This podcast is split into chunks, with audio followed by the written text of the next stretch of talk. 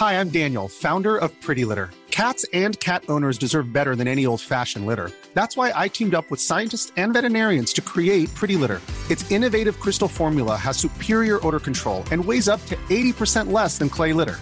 Pretty Litter even monitors health by changing colors to help detect early signs of potential illness. It's the world's smartest kitty litter. Go to prettylitter.com and use code ACAST for 20% off your first order and a free cat toy. Terms and conditions apply. See site for details. BetMGM is pitching baseball fans a chance to swing for the fences. Register using code CHAMPION200 and win $200 in free bets when you place a $10 moneyline wager on any Major League Baseball game and either team hits a home run, regardless of your bet's outcome. Enjoy baseball like never before with BetMGM's daily promotions at your fingertips all season long. Download the app or go to BetMGM.com and use code CHAMPION200 to win $200 when you bet 10 bucks on an MLB game and either team hits a home run. Sign up today and find out why nothing beats a win at the King of Sportsbooks. Major League Baseball trademarks used with permission. Visit BetMGM.com for terms and conditions. Must be 21 years of age or older to wager. Virginia only. New customer offer. All promotions are subject to qualification and eligibility requirements. Rewards issued as non withdrawable free bets or site credit. Free bets expire seven days from issuance. Please gamble responsibly. Gambling problem? Call 1 888 532 3500. There's never been a better time to find out why BetMGM is the king of sportsbooks. Download the BetMGM app and place a $10 moneyline wager on any NBA playoff game. If either team hits a three pointer in the game, you'll win $200 in free bets. Just use code CHAMPION200 when you make your first bet. Sign up now and discover BetMGM's daily promotions, boosted odds specials, and more. Download the app or go to BetMGM.com and use code CHAMPION200 to win $200 in free bets if either team hits a three in any NBA playoff game. Visit BetMGM.com for terms and conditions. 21 years of age or older to wager. Virginia only. New customer offer. All promotions are subject to qualification and eligibility requirements. Rewards issued as non withdrawable free bets or site credit. Free bets expire seven days from issuance. Please gamble responsibly. Gambling problem? Call 1 888 532 3500. Hola a todos. Buenas tardes o buenas noches, eh, bienvenidos a esta nueva tertulia macroeconómica que, eh, como las últimas tertulias macroeconómicas que hemos eh, realizado en este canal, está patrocinado por el broker inglés IG. un broker inglés desde el que podéis efectuar, si, si, os convencen las comisiones que plantea, pues todo tipo de operaciones, pero que además hoy quiero anunciar que esta próxima semana celebra las jornadas de efecto trading, las séptimas jornadas. Vais a ver por debajo de la tertulia de hoy el link desde el que os podéis registrar, desde el que os podéis apuntar gratuitamente. Son jornadas online, por tanto las podéis eh, visualizar. Y algunos de nosotros participaremos en ellas. Yo mismo estaré, también eh, Daniel Lacalle, a quien muy probablemente conozcáis la mayoría. Dicho esto, y agradeciendo a IG su patrocinio de esta tertulia, que al final es lo que la hace posible de manera sostenida, vamos a empezar a presentar pues, a, los dos invitados que tenemos hoy, invitados que ya han estado en este canal y que son muy queridos, desde luego, en este, en este canal. En primer lugar, Oscar Vara, profesor de la Universidad, profesor de Economía de la Universidad Autónoma de Madrid, pero también, digámoslo así, experto en geopolítica y en la aplicación de la economía al escenario geopolítico. Oscar, muy buenas noches y gracias por venir. Buenas noches. ¿Qué tal estás, Juan? Pues muy bien, eh, muy a gusto con que estés de nuevo por tercera vez en, el canal. Que Yo encantado de que me invites, encantado. Bueno, pues nada, te invitaremos a menudo, que no, que no se diga. Y eh, también contamos hoy con Daniel Fernández, profesor también de Economía en la Universidad Francisco Marroquín y que eh, aparte de bueno, pues ser experto en el análisis macroeconómico y en el análisis de la coyuntura macroeconómica, eh, pues eh, además ha estudiado detenidamente la situación en la que se encuentra la economía rusa, que es de lo que vamos a hablar principalmente hoy. He de decir, por cierto, que tanto Oscar como Dani tienen su propio canal de YouTube, con lo cual podéis buscarlos y suscribiros porque eh, siempre cuentan cosas muy, muy interesantes como las que van a contar aquí hoy en esta tertulia. Entonces, la tertulia está planteada para reflexionar sobre la situación en la que se encuentra ahora mismo la economía rusa, que es una situación pues incierta, ¿no? Porque no sabemos hasta qué punto se mezcla la propaganda occidental con eh, los datos fidedignos o con la propaganda rusa, ¿no? Entonces, eh, vamos a intentar desentrañar un poco todo esto, pero bueno, dado que hoy también es noche electoral en Francia, la segunda vuelta de las elecciones presidenciales, y dado que tenemos aparentemente resultados estimados, pero muy consensuados y parece que bastante cerrados y definitivos, resultados que darían a Macron ganador en segunda vuelta, no por una mayoría tan amplia como en las elecciones de 2017, pero, pero sí con una mayoría eh, de votos holgada, pues os pido una primera valoración económica de, este resultado y también de cómo puede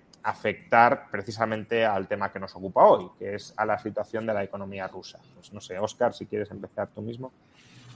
Bueno, desde el punto de vista económico, yo entiendo para los franceses es una mejor noticia que el que eh, hubiera ganado Le Pen, porque Le Pen tenía un programa económico muy intervencionista en la economía realmente yo decía el otro día en una tertulia en televisión que era eh, el programa de izquierdas que quedaba por votar, en cierto modo, dentro de la, de la pugna que quedaba, resolver cuál, era, cuál iba a ser el presidente. Desde ese punto de vista entiendo que los franceses pues, están un poco mejor. Eh, Macron... O, no peor, ¿no? O no peor, o no peor. Es que se va a decir que Macron no deja de ser también una política, o tener una política económica, vamos a decir que ortodoxa, y desde ese punto de vista tampoco hay que engañarse, pero eh, levemente más realista, aunque solamente sea por la cuestión de las pensiones, yo creo que es levemente más realista que su adversaria. Y, por otra parte entiendo que en el momento histórico en el que estamos, en el momento geopolítico en el que estamos, eh, Marine Le Pen causaba una gran incertidumbre respecto a eh, las alianzas que ahora mismo existen en Occidente respecto de Rusia y qué iba a deparar eh, o, hacia dónde iba a empujar a Francia, teniendo en cuenta el momento geopolítico en el que estamos. Ella hablaba mucho de volver a retomar los lazos con Rusia una vez que se acabe la guerra, cosa que entiendo que muchos en Europa piensan igual, pero no lo dicen. Pero el problema es qué tipo de posición iba a mantener a día de hoy. ¿eh? Las, porque había advertido de que iba a sacar a, a Francia del mando operativo de la OTAN, es decir, de la estructura militar y por otra parte también eh, sus ideas acerca de cómo renovar la Unión Europea, que en realidad sería salirnos de la Unión Europea e inventar otra cosa, y también eh, su intención de volver a poner todo tipo de fronteras y limitaciones para el tránsito de personas, de mercancías y de capitales, pues a mí me, tenía preocupado, vamos a decirlo así, aparte de otras consideraciones que yo creo que en esta noche no vienen al caso. Sí, em, luego os preguntaré por, por el tema de, de cuál debería ser eh, la postura de la Unión Europea una vez termine la guerra, si es que termina y esperemos que pronto, eh, porque en este caso la postura de Le Pen a mí me parece que Le Pen tiene posturas muy aberrantes en, muchos aspectos, pero en este en concreto no creo que tan claramente sea una postura equivocada y Oscar mismo lo, mencionaba, que probablemente otros muchos en Europa piensen lo mismo, aunque no se atrevan a decirlo. Y, y con la Unión Europea, pues lo mismo tampoco me parece que determinados modelos de Unión Europea que se planteaban eh, o que se plantean desde lo que a veces se llama la derecha populista sean necesariamente malos modelos. Eh, el problema es lo otro que mencionabas, que son modelos que van asociados a eh, restablecimiento de barreras migratorias, a los movimientos de personas y mercancías, pero si fuera una unión, por ejemplo, aduanera, respetando internamente la libertad de movimientos, pues quizás sería un, un, paso adelante, aunque ahí también entran consideraciones geopolíticas que, ahora mismo son muy relevantes. ¿no? Eh, Dani. Bueno, pues si, lo que voy a decir, voy a partir de una premisa que es eh, quizá Macron conlleva más una postura más dura con Rusia y Le Pen más blanda. Si esto es así, la, la, postura más dura en qué puede cristalizar y sería pues en unas sanciones, al menos mantener las que están ahora más tiempo, quizá, eh, y, eh, o ahondarlas, hacerlas más duras, mientras que probablemente Le Pen era, eh, pues, era la, vía más, más, más pues más reconciliadora con Rusia, ¿no? Entonces, la, pregunta es cómo impacta esto a la economía, evidentemente, y lo que va a impactar, pues es lo que estamos viendo ahora, si se va a ahondar o no. Entonces, eh, por ejemplo, el, Fondo Monetario Internacional ya tiene unas estimaciones de crecimiento para el año que viene, que, curiosamente coincide con la de los expertos rusos que hace el, el Banco Central de Rusia, que es que se va a caer la economía un 8,5% el año que viene. Y esto es su escenario base. El escenario base donde, las, donde hubieran acabado, esto es interesante porque sacan el informe en, abril y dice, suponemos que si hubieran acabado, eh, nuestro escenario base es que se acaben las sanciones o al menos no sean más duras el 31 de marzo. Por lo tanto, su escenario base ya no funciona. E, es decir, el escenario base, ellos están diciendo, básicamente, se va a caer la economía un montón y además, si esto no ocurre, se va a caer mucho más. Y ya esto no está ocurriendo. Entonces, desde este punto de vista, Macron quizá es un poco más duro en ese sentido. Puede caer más la economía rusa y puede impactar más los, eh, pues, las sanciones que ya están impactando en el precio de commodities, en el precio sobre todo de commodities de energía y alimentos, puede impactar mucho más de lo que, y la inflación puede llegar a tener un impacto más, eh, puede llegar a tener un impacto mucho más negativo, es decir, que la inflación sea mucho más alta, derivado de, eh, pues, extender estas sanciones o incluso, bueno, sí, mantenerlas o incluso extenderlas. Em, que se mantengan o, se incrementen las sanciones va a depender mucho de cómo evolucione la guerra de, si, la guerra terminara en una semana, sería muy complicado que se incrementaran las sanciones y más bien, creo yo, iríamos hacia un escenario de, no sé si de apaciguamiento, pero al menos de mantener lo que hay como poco. Em, y por eso antes de, empezar a hablar sobre todo esto, y dado que Oscar pues, entiende bien los asuntos geopolíticos, eh, haznos un resumen There's never been a better time to find out why BetMGM is the king of sportsbooks. Download the BetMGM app and place a $10 moneyline wager on any NBA playoff game. If either team hits a three pointer in the game, you'll win $200 in free bets. Just use code Champion200 when you make your first bet. Sign up now and discover BetMGM's daily promotions, boosted odds specials, and more. Download the app or go to BetMGM.com and use code Champion200 to win $200 in free bets if either team hits a three in any NBA playoff game. Visit BetMGM.com for terms and conditions. 21 years of age or older to wager. Virginia only. New customer offer. All promotions are subject to qualification and eligibility requirements. Rewards issued as non withdrawable free bets or site credit. Free bets expire seven days from issuance. Please gamble responsibly. Gambling problem? Call 1 888 532 3500. BetMGM is pitching baseball fans a chance to swing for the fences. Register using code CHAMPION200 and win $200 in free bets when you place a $10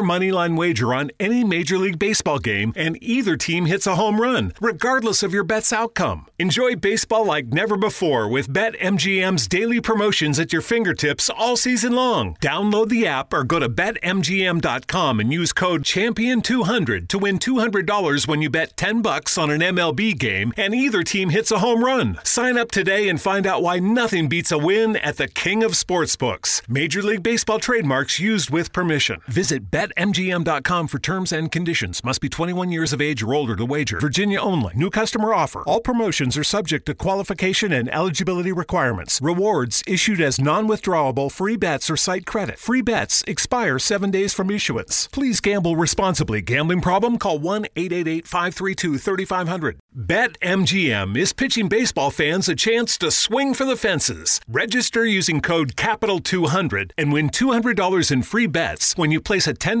moneyline wager on any Major League Baseball game and either team hits a home run, regardless of your bet's outcome. Enjoy baseball like never before with BetMGM's daily promotions at your fingertips all season long. Sign up today and find out why nothing beats a win at the King of Sportsbooks. Major League Baseball trademarks used with permission. Visit BetMGM.com for terms and conditions. Must be 21 years of age or older to wager. Washington, D.C. only. New customer offer. All promotions are subject to qualification and eligibility requirements. Rewards issued as non withdrawable free bets or site credit. Free bets expire seven days from issuance. Please gamble responsibly. Gambling problem? Call 1 800 522 4700. ¿Cómo está ahora mismo el frente militar? Es decir, eh, ya lo hablamos en su momento, parecía que esto iba a ser una guerra relámpago, que se iba a arrasar con Ucrania en una semana.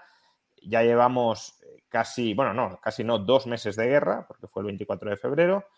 eh, Rusia más bien se está replegando, no se está expandiendo, va redefiniendo cuáles son los objetivos de la campaña militar sobre la marcha. Ahora son objetivos mucho más humildes que los iniciales, que era básicamente colocar un gobierno títere en Ucrania.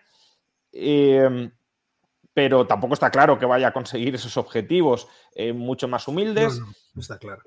Entonces, eh, ¿a qué escenario vamos? ¿Vamos a un escenario de guerra muy larga y por tanto de sanciones también muy largas y, quizá agravándose? ¿O vamos a un escenario de, bueno, pues eh, van a, buscar unas, ya es inevitable que, Rusia pierda, digámoslo así, y van a buscar algún tipo de, salida digna que parezca o les permita cantar victoria. Yo creo que es muy difícil decir exactamente qué va a pasar. ahora mismo lo que sabemos son las intenciones de, de, Vladimir Putin y de su ejército de tomar en principio una franja de aproximadamente 150 kilómetros de norte a sur que permitiría embolsar a una parte de, de las tropas ucranianas había un proyecto más ambicioso aparentemente de eh, tratar de hacer una pinza entre Gerson y, Kharkov que lograra embolsar a todo el ejército y por lo tanto eh, que se quedara no solamente con todo el, Donbass, sino prácticamente que hiciera que la ofensiva llegara hasta las eh, riberas del Dnieper, pero esto parece que por ahora los rusos ni se lo plantean. Entonces están en una, un intento más modesto de lo que eran las intenciones iniciales. Eh, lo que pasa es que es una zona, al parecer, fuertemente eh, acorazada, las posiciones eh, ucranianas son muy firmes y los avances que están realizando desde la última semana las tropas rusas son muy escasos. Por otra parte, el ejército ruso ha demostrado, en opinión de los expertos militares, que obviamente yo no lo soy, pero en opinión de los expertos militares, de, de gente que, en fin, ha sido teniente coronel y esas cosas en el ejército de los Estados Unidos que parece que de estas cosas entienden bastante, eh, parece que la eficiencia del ejército ruso es muy escasa y que su capacidad de eh, coordinar adecuadamente todas las armas del ejército no es adecuada. Eh, no logran coordinar bien los ataques terrestres con los aéreos, no saben o no logran coordinar adecuadamente el suministro de todo tipo de elementos de logística para mantener los avances y eh, por otra parte debe estar también la cuestión de la propia moral de las tropas eh, rusas después de, los combates. Se ha hablado mucho de las tropas que estaban retenidas en el asedio de, Azovstal, en Mariupol, pero también es muy dudoso que unas tropas que han estado peleando cincuenta y tantos días a brazo partido contra unos soldados que defendiendo su tierra eh, son especialmente, ¿cómo decirlo?, perseverantes, consideraciones de extrema derecha y nazismo aparte, que obviamente en el caso parece de Azovstal eh, es donde están ahí radicados los miembros del batallón Azov, pues parece que tampoco es, eh, ¿cómo decirlo?, es seguro que la moral de esas tropas rusas liberadas ahora mismo para poder ser utilizadas en otros sitios vaya a ser muy efectiva. Eh, aquí es verdad que hay opiniones a todos los gustos. La guerra, todos sabemos que es un proceso vivo, que está en cambio, y si se produjera un, rompimiento del frente ucraniano, pues a lo mejor los rusos podrían avanzar con mayor eh, celeridad y nos podríamos encontrar con sorpresas. Pero todo hace pensar que no va a ser así, sino que eh, estamos en un momento de estancamiento y que ese estancamiento incluso puede llevar a la derrota en el sentido de, que no gana, de que no obtiene la victoria eh, del ejército ruso. Y todo lo que eso pudiera producir. Quiero decir, ahora mismo estamos en, en una situación muy incierta. Incluso la posición política de Vladimir Putin podría ser muy incierta si efectivamente no lograran conseguir los objetivos e incluso tuviéramos algún tipo de contraofensiva que tuviera cierto éxito por parte de los ucranianos. Y a partir de ahí todos los escenarios están abiertos. Yo entiendo que no hay ahora mismo ninguna razón para pensar que eh, vamos a vivir algo distinto de lo que hemos estado viviendo hasta ahora es decir, de estancamiento, eh, ataques guerrilleros a, la retaguardia, eh, intentos más o menos eh, exitosos de utilizar su aviación por parte de Rusia, cosa que ha ido haciendo cada vez menos. No creo que veamos algo especialmente distinto. Es por eso que pienso que realmente el conflicto va a durar. Es decir, esto se va a prolongar algo en el tiempo. Pero, y ahí era mi, siguiente pregunta, porque esa es quizá la consideración militar, ¿no? Eh, Putin tiene que sacar algo de aquí y no está sacando nada y por tanto va a estar ahí metido hasta que, pueda eh, presentar algún trofeo. Pero económicamente, financieramente, Rusia, sobre todo con las sanciones que se le han impuesto, y luego hablaremos más de ellas, pero con la situación económica en la que se encuentra, ¿tiene músculo para eh, participar en una guerra de larga duración? Vamos a ver, todos sabemos que, los ingresos por, hidrocarburos que no se han cortado y que previsiblemente no se van a cortar, por lo menos en su mayoría, porque dependen de la opinión eh, alemana y ayer pudimos leer el informe del Bundesbank que vamos, prácticamente dice que nos olvidemos de que vayan a, dejar de, consumir ese petróleo y ese gas que les viene de Rusia, por razones que si quieres luego hablamos, porque es verdad que existen eh, razones objetivas. Otra cosa es que ahora se aproveche la circunstancia para recordar las presiones alemanas, alemanas a Grecia en la crisis de 2008. Que en esto yo no me voy a meter, pero entiendo que también por el bienestar de otras economías es bueno que la economía alemana no entre en recesión. Pero es cierto que los rusos se siguen ingresando y siguen ingresando a, tasas muy elevadas. Desde el principio del conflicto hasta ahora, no me acuerdo dónde lo leí hasta mañana, eh, ha ingresado Rusia 12.500 millones de, euros o de dólares, creo que eran euros, que no es poca cosa. Y si los cálculos son ciertos, a final del año estarán ingresando solamente por esta partida entre 250.000 y 320.000 millones de dólares. Desde ese punto de vista yo creo que dinero tienen. Otra cosa es que vayan a tener, por ejemplo, una tropa con la suficiente voluntad de victoria como para poder darle la vuelta a la situación de impasse que ahora mismo existe. Eh, por otra parte, que tengan los elementos eh, tecnológicos necesarios para poder seguir fabricando todo el armamento que necesitan. Porque lo que estamos viendo es que eh, desde las sanciones de 2014 la, modernización de las armas rusas ha ido por ciertas partes, pero por ejemplo lo hemos visto en la Armada, no ha habido modernización, en los tanques no ha habido modernización, ha habido innovaciones en, los misiles, eso es evidente, los misiles hipersónicos y demás. Así que desde ese punto de vista yo creo que se van a encontrar con dificultades crecientes, pero en línea con lo que prometían las sanciones. no quiero adelantar eh, argumentos, pero yo creo que vamos en línea de lo que decían las sanciones. En Denny's estamos abiertos para lo que sea. Por eso hicimos que nuestro desayuno nunca se termine. Así es, sin fin.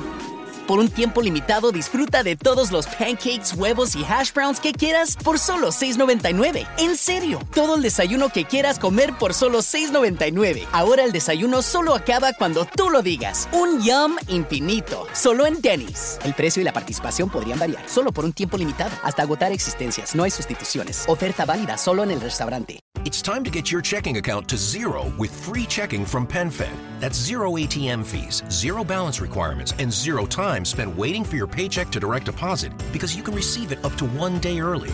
Open your account with just $25 and see how big zero can be. Apply online today at penfed.org slash free checking. Early direct deposit eligibility may vary between pay periods and timing of payer's funding. To receive any advertised product, you must become a member of PenFed, insured by NCUA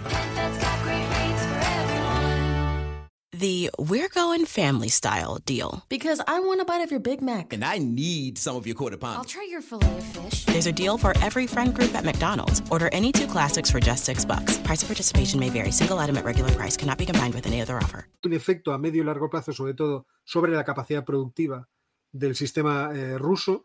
Y ahí es donde cre creo yo que van a tener mayores dificultades, a menos que alguien les ayude. Luego podemos hablar también sobre eso. Pero vamos ya, porque además veo algunos en el, eh, en el chat diciendo, pero esto es una charla de economía o, sobre, o sobre armas. Bueno, en este caso están muy relacionadas porque el frente militar influye en el frente económico y el frente económico en el, en el militar. Hay una relación eh, de, dialéctica entre ambas. Pero, pero vamos eh, con la economía. Dani, tú que has estudiado bastante de cerca, ¿cuál está siendo la evolución de la economía rusa, incluso la evolución sectorial de la economía rusa. Haznos un resumen de en qué estado se encuentra, porque aquí hay informaciones yo creo que bastante contradictorias. Eh, Rusia saca pecho de que está aguantando bastante bien, de que las sanciones no están haciendo mella, en parte por, lo que nos decía Oscar, porque siguen ingresando muchísimo, siguen teniendo una caja registradora de, en torno a, 500 millones de, euros diarios de ingresos, eh, pero se han impuesto sanciones muy duras o bastante duras, que de alguna manera están consiguiendo burlar, pero ahí están. Eh, muchas empresas occidentales se han ido de Rusia. Eh, han tenido que subir los tipos de interés hasta el 20% para mantener el valor de la divisa y todo eso tiene que generar un efecto. Entonces, ¿dónde estamos? Bueno, sí, eh, menos mal que me preguntas de economía porque yo solo estaba siendo hasta el momento un, espectador aquí. Bueno, sí, pues mira, yo, sí considero que, bueno, considero yo en medio mundo que, el impacto es muy fuerte en la economía rusa. Y aunque es verdad que están vendiendo mucho, o sea, tienen un superávit por balanza corriente como no han tenido en años, este superávit es bastante curioso porque cuando uno ve los ingresos de ese superávit, sea, el, superávit viene dado por lo que vendes menos lo que te venden a ti, más algunas, eh, algunos elementos extras como la balanza primaria y secundaria, que son ingresos de, inversiones e ingresos eh, pues de, remesas, pero en principal casi todo es eh, balanza comercial, casi todo. en esa balanza comercial, sí se han caído los ingresos. Y esto es interesante porque se han caído los ingresos a pesar de que no se ha caído ni el volumen. Las sanciones no han ido a las principales exportaciones de, Rusia, no han ido a la, energía, eh, ni se han ido, eh, eh, bueno, como digo, las sanciones no están ahí. Entonces, y el precio del petróleo mm, pegó una subida importante, luego volvió a bajar, pero está todavía hoy mm, algo más caro que antes del inicio de la guerra. Lo interesante aquí es que las commodities de Rusia sí tienen ahora, no lo tenían antes, pero sí tienen ahora un eh, descuento bastante importante en comparación con otras commodities. Por ejemplo, el barril de los Urales tiene un descuento de un 30-40 dólares en comparación con el barril Brent. Cuando antes de la guerra estaban prácticamente igual, porque es un petróleo, se considera, aunque son diferentes, pero son de, una calidad, eh, económicamente son relativamente similares, tienen muy buena calidad los dos. Por lo tanto, cuidado porque es verdad, Rusia sigue vendiendo, no hay sanciones ahí, pero quizá ha tenido que cambiar algunos compradores de su petróleo, no tanto del gas, que no es tan fácil, pero sí de su petróleo. Y aquí atribuís, perdonad que haga el paréntesis, pero por, tocar ese tema, ¿a qué atribuís ese descuento en las commodities rusas? Eh, ¿Es un descuento por marca país? ¿Es un descuento por riesgo país? ¿A qué se debe todo esto? Yo creo que es un poco de las dos. Primero, si tienes capacidad de hacer la sustitución. En el gas no hay capacidad, al menos de corto plazo, de hacer la sustitución. Estados Unidos ya exporta todo lo que puede exportar, no, no puede más, su capacidad de gas licuado es ya el tope. Eh, y ahí no hay, mucha, no hay mucho donde sacar, pero si uno mira el ingreso de divisas por gas y el ingreso de divisas por petróleo, el principal es por petróleo. Entonces, se, estima, es difícil saber esto, pero se estima que están cambiando compradores y están, muchos países europeos están, están cambiándose a un proveedor norteamericano, mientras que Rusia ha tenido que cambiar a un proveedor, eh, sobre todo a India. Claro, cambias un proveedor con menos capacidad, con poder adquisitivo, pues tienes que venderle más barato. Yo creo que esa es la principal razón. Me gustaría una pequeña observación. Bueno, o quizá dos. Una es que una de las, eh, ¿cómo decirlo?, de las sanciones que se lanzaron contra Rusia estaba dirigida a que no hubiera incentivo a que los compradores adquirieran ese petróleo que no sabían si lo iban a poder eh, cobrar, en principio. Y eso fue una cosa que estuvo en el principio de las sanciones. Una incertidumbre, no sabían los, los que tenían que adquirir los, los, los intermediarios, no sabían si realmente al final podrían eh, cobrar el dinero del petróleo porque no sabían si iban a estar sujetos a sanciones. Y por otra parte, luego estuvo el veto de muchas navieras. Acordaos que hasta Maersk dijo, mira, yo es que no me fío de esta gente, entonces no les voy a coger el petróleo. Y ahí, ahí fue el primer momento en que, porque fue inmediato, Rusia empezó a vender el, petróleo con descuento. Me acuerdo que eran 20 dólares el principio de ese descuento. Eh, yo no sé si esto continúa siendo así. También existe por aquí una, una de las razones para que ese descuento haya existido, haya crecido hasta casi 35 dólares por barril, que no está mal como descuento. Luego hay otras dos circunstancias que yo creo son interesantes. Una, que la producción de petróleo en Rusia se está reduciendo. Eh, si antes eh, vendían 11 millones de barriles diarios, ahora me parece que están vendiendo 10. Incluso esta situación está bajando. Y es cierto también lo que decía Daniel, es decir, han encontrado nuevo cliente, especialmente en la India. Estaba yo mirando esta mañana lo que es el monitor de, buques que tiene Refinitiv, que es una cosa bastante entretenida, además de, de mirarse. Y he visto que desde el 24 de febrero al 18 de abril 380 petroleros han salido de, de Rusia. Y en la misma, en el mismo periodo del año pasado, solo salieron 357. Ya sé que son 23 menos, pero no deja de ser más petróleo. En concreto, he hecho el calculillo, dejadme que lo mire, eh, son 160 millones de barriles por 130 del, del, año anterior. Entonces, a mí me parece que ahí están haciendo un sobreesfuerzo para tratar de enviar ese petróleo a, los, a las refinerías de la India, porque además la India es lo que dentro de, ¿cómo decirlo?, de a dónde pueden enviarlo los que está más cerca. Uh -huh. Y luego, a partir de ahí, supongo que los hindúes, digo que los hindúes, los indios no lo venderán a nosotros. Porque estas Sí, sí, lo, re, lo reexportarán. Claro, pero ya refinado. Entonces, sí, sí, claro, claro. Ya no es petróleo ruso en ese caso. Tenemos que tener en cuenta que estos juegos de sillas musicales existen y vamos, y van a seguir existiendo. Eh, bueno, eh, continúa Dani, eh, que te había ah, sí, cortado, es decir. Simplemente si se han caído los ingresos, aunque no se hayan caído drásticamente, que no lo han hecho, pero sí se han caído algo. Eh, ¿Por qué tienen ese superávit entonces? Que es un superávit bastante más fuerte que el de, el de, trimestres pasados. Pues el superávit ha venido por restricción de importaciones. Es decir, si están funcionando, las sanciones quizá no funcionan tan. Eh, pues no son tan omnicomprensivas como esperábamos en un primer momento, pero desde luego están funcionando. Y de hecho, si uno ve los datos de inflación de Rusia, son increíbles. Se tiene una inflación que se les ha ido casi al 20% en algunos. Se, se le ha ido el 17% general y en algunos, eh, sobre todo los bienes importados, es donde está más clara que está apareciendo la inflación. Los servicios, por ejemplo, no hay, bueno, también hay inflación, ¿eh? pero no tanta inflación, pero sobre todo en los bienes, eh, en los bienes transables y en los bienes perecederos, en los vegetales se les ha ido un treinta y tantos por ciento. Eh, entonces, ahí sí estamos viendo que están funcionando las sanciones. No sé si para ahogar la maquinaria de guerra, que parece que no, pero desde luego sí para ahogar la economía rusa. Y al final también uno la, la, la, guerra, bueno, me da un poco de vergüenza hablar delante de Oscar esto, pero al final el, la guerra son recursos que le tiras al de enfrente y capacidad de centralizar recursos que le tiras al de enfrente. Sí, si sí. tienes mucha capacidad de centralizarlo y tienes muchos recursos, vas a ganar las guerras. Eh, luego, componentes tecnológicos aparte. Pero claro, Rusia, si se está metiendo Occidente a toda esta guerra, aunque solo sea proporcionando material, Rusia tiene las de perder. Rusia es verdad, es una economía gigante en el mundo, bueno, gigante en el sentido que, bueno, la, la 11 del mundo, pero claro, cuando lo comparas, pues un, un, trillón y medio de dólares, un billón y medio de dólares, perdón, contra, pues no sé, 25 nominales de Estados Unidos, pues es que no, no tienes ni por dónde empezar. Entonces, a largo plazo, como esto. Oh, oh, oh, Visita tu tienda O'Reilly Auto Parts más cercana durante el mes del vehículo limpio y aprovecha las grandes ofertas como el líquido con cera para lavado de auto Mothers California Gold de 64 onzas a 5.99. Realiza tus compras en tu tienda O'Reilly Auto Parts más cercana o en o'ReillyAuto.com.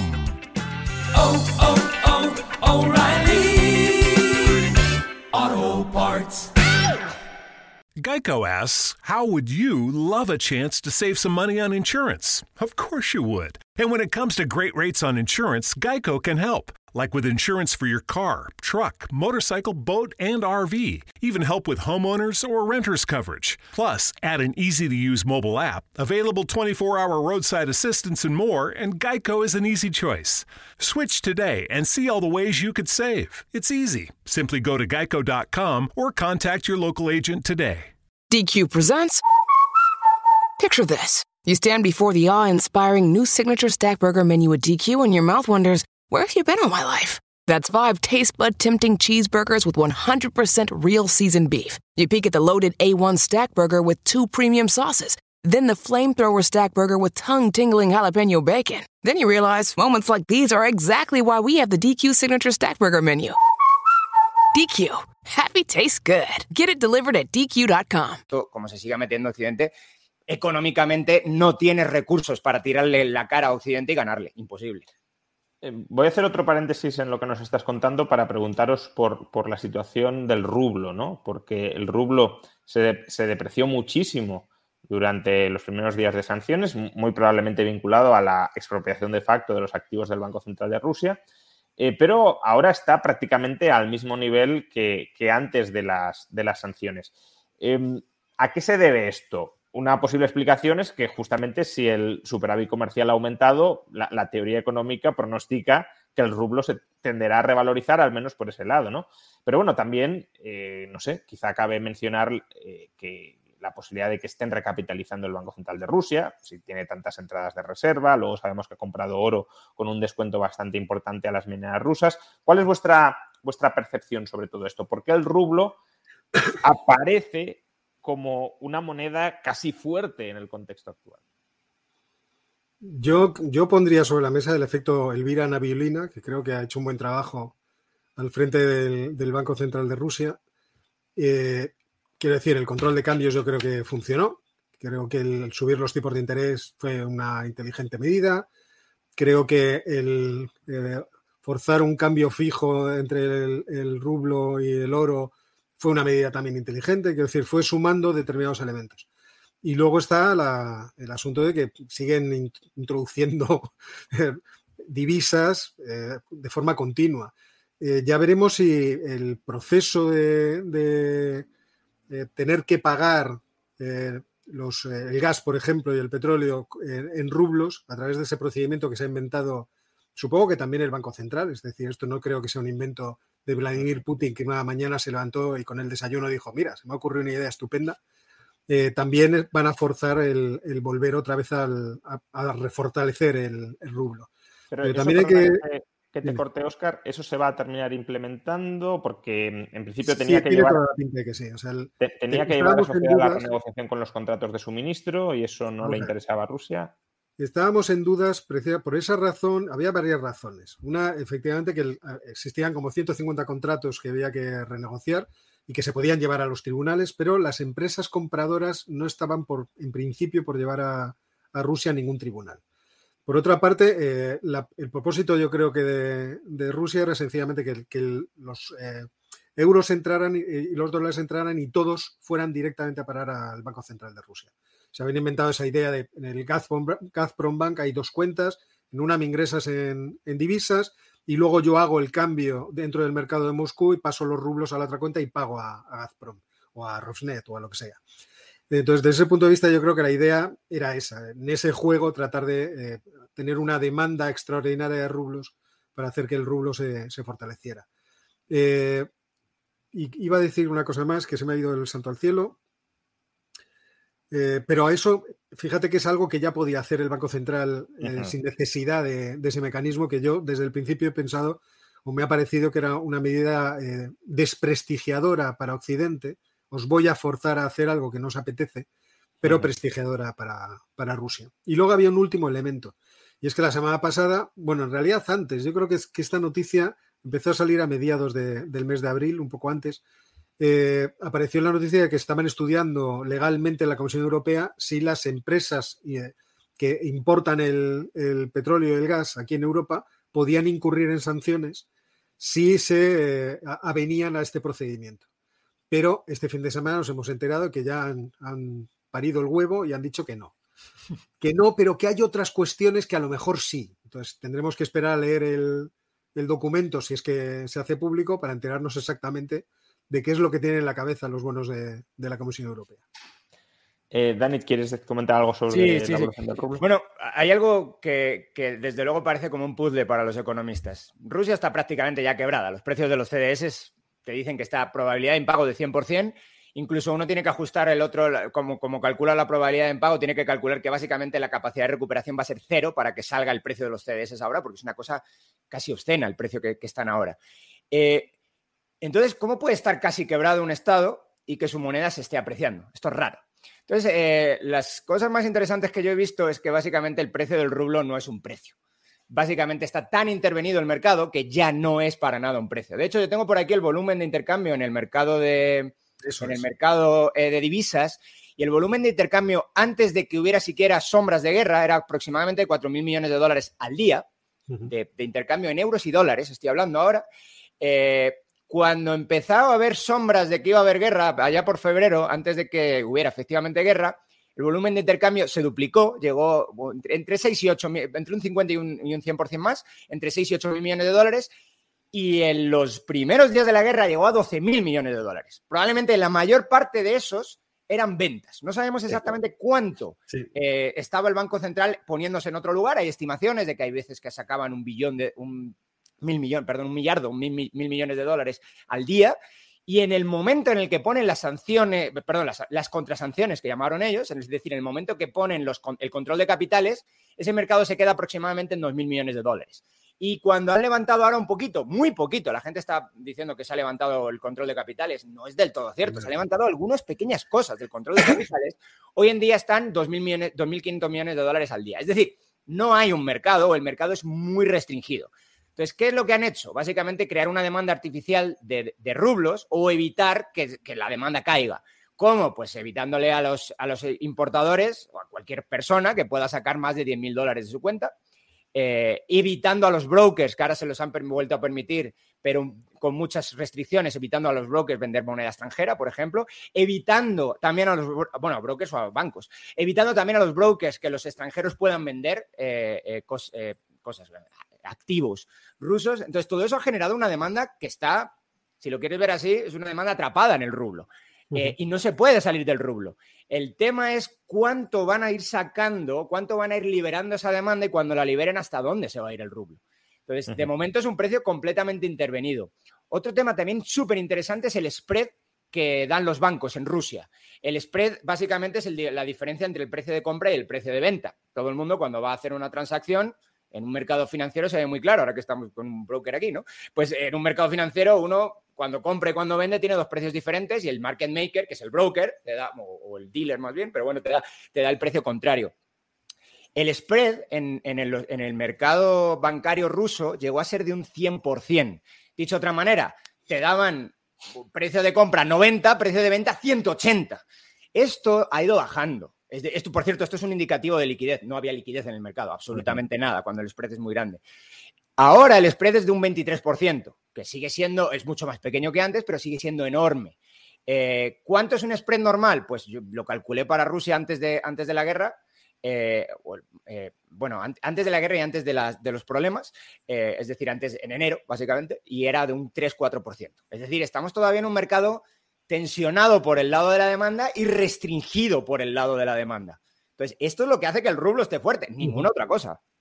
No, no estoy completamente de acuerdo, porque además se veía inmediatamente, o sea, el, cuando empezó a, a, ¿cómo decirlo?, a recuperarse, el, la, la, fue, la, forma de verlo es precisamente saber eh, cuál era el volumen, enseguida te das cuenta de que cualquier pequeño movimiento iba a corregir mucho el precio al alza, con lo cual estoy completamente de acuerdo. Hay una cosa, sin embargo, que no sé cómo la veis vosotros, y es que, eh, refiriéndonos a la cuestión del default, del posible default de, de, Rusia, es un default que en realidad está más provocado por eh, todos los límites, me parece a mí, ¿eh? todos los límites que está poniendo los Estados Unidos a que se pueda pagar ese tipo de, uh -huh. de, de pago, esa, esa, deuda que tiene, que tiene Rusia, que otra cosa. O sea, hemos visto cómo está poniendo barreras desde el primer momento para que eh, incluso los bancos que hacen de, de, corresponsales no puedan hacer ese, trabajo de corresponsalía. Eh, desde uh -huh. ese punto de vista, claro, es que el, hablar, por ejemplo, de que Rusia está en bancarrota, no va a poder pagar, es un poco, acordaos del primer pago que empezó a causar este tipo de, de, comentarios, 117 millones de dólares. Yo decía, ni que fueran Mali. O sea, Mali tuvo un impago de 100 millones, pero porque no podían. O sea, efectivamente no, no tenían dinero para pagar. De todas formas, hay que, hay que decir que eh, las agencias de rating que hablaban de, alta probabilidad de impago, yo creo que hablaban más en el sentido de que Rusia deliberadamente fuera a impagar como, como contrasanción de que no tuviese capacidad para pagar, ¿no? Efectivamente, 100 millones de, dólares cuando está ingresando 5 o 6 veces más al día por, por, por, venta de hidrocarburos, pues no parece que sea un, una, una, cuantía muy importante. Pero sí, efectivamente, si hay, si hay impago, será o bien porque se imposibilite el pago desde el lado de las sanciones eh, occidentales, o bien porque Putin diga, bueno, pues eh, me expropiáis los activos, pues yo os expropio vuestros activos, que son mi deuda, ¿no? Eh, bien, eh, pero sigamos con, con, el análisis, Dani, de, de, la economía rusa, ¿no? Porque nos has hablado del sector exterior, que efectivamente el saldo comercial se ha incrementado por hundimiento de las importaciones como consecuencia de, del efecto de las sanciones, pero eso es, digamos, la economía de cara al exterior, pero la economía de cara al interior, ¿cómo está? Porque las sanciones también afectan, los tipos de interés altos también afectan, la huida y la paralización de la actividad de muchas empresas occidentales también afecta. Mm, el clima de incertidumbre también afecta. Todo esto, ¿en qué se está traduciendo? Antes hablabas de una caída esperada del 8,5%, pero nos vamos a ir a más. Eh, ¿Qué sectores están sufriendo más? Sí, bueno, hubo un corralito, no llegó a ser corralito, pero hubo desde luego una salida masiva de depósitos. Para que te hagas una idea, la, inyección de liquidez del Banco Central de Rusia en los peores momentos de la pandemia fue de 1,5, 1,6 millones al mes, eh, de, eh, perdón, billones de rublos en, el mercado. Básicamente, eh, en el mercado de repos, por cierto, se hacía esto. Básicamente es una forma de dar liquidez del, sistema, del, Banco Central. En marzo fue de 45, 44 millones de, rublos, 44 billones, es que esto es interesante, billones de rublos multiplicó por 30 los peores problemas de la pandemia. Es decir, sí hubo, desde luego, una crisis brutal, una incertidumbre increíble y la gente se asustó tanto que sacó todo lo que pudo sacar. No hubo muchas restricciones a sacar rublos, pero sí había, como estaba comentando antes, muchas restricciones a sacar dólares. También es interesante que, comentemos que las restricciones a sacar dólares era hasta 10.000 dólares y el 90% de las cuentas en Rusia tienes menos de 10.000 dólares. Por lo tanto, toda esa gente sí pudo sacar los dólares y muy probablemente los sacó. Por lo tanto, lo que ha estado haciendo el Banco de Rusia es ir sacando toda la liquidez que iba pudiendo para, de alguna manera, eh, pues eh, todo el vendaval que había de salidas de, depósitos, pues, pues que los bancos privados pudieran, pudieran navegar en eso. ¿Qué otras cosas ha tenido que hacer que han impactado mucho, que lo estaba comentando antes también Oscar, eh, que ha impactado mucho la economía rusa? Tuvo que subir el tipo de interés al 20%, ahora lo ha bajado un poquito al 17%, pero sigue siendo unos tipos de interés que da igual que hagas, o sea, no, hay, no hay, no hay, o sea, muy pocos acreedores, perdón, deudores van a poder pagar esos tipos de interés. Por lo tanto, es evidente que, eh, por cierto, una cosa también súper interesante, antes de que se me olvide contar esto, el mercado de crédito ha estado súper activo en Rusia. Es decir, no, ha decrementado la cantidad de créditos, sino todo lo contrario, ha, ha, incrementado mucho. Y ha incrementado porque sabemos que el Banco Central de Rusia quizá mueve el tipo de interés de corto plazo, pero tarda más en, en mover el de largo plazo. De hecho, ahora mismo está completamente invertida la curva de tipos, que ya sabemos que eso es una señal muy clara de recesión. Entonces, lo que ha estado haciendo la gente es anticipar que iba a haber restricciones durante mucho tiempo en el mercado de crédito y endeudándose ahora todo lo que esperaban, quizá que nos iban a endeudar en, años. Entonces, todo eso es lo que estado ocurriendo ahora mismo en, el sector financiero ruso, si se quiere ver así. Parece que el vendaval, o al menos si uno hace caso al Banco Central ruso, que son más o menos uno pensaría, bueno, propaganda lo que tú quieras, pero bueno, ellos sacan sus estimaciones de que se va a caer la economía un 9%, por lo tanto, más o menos te puedes creer alguna de las cosas que dicen.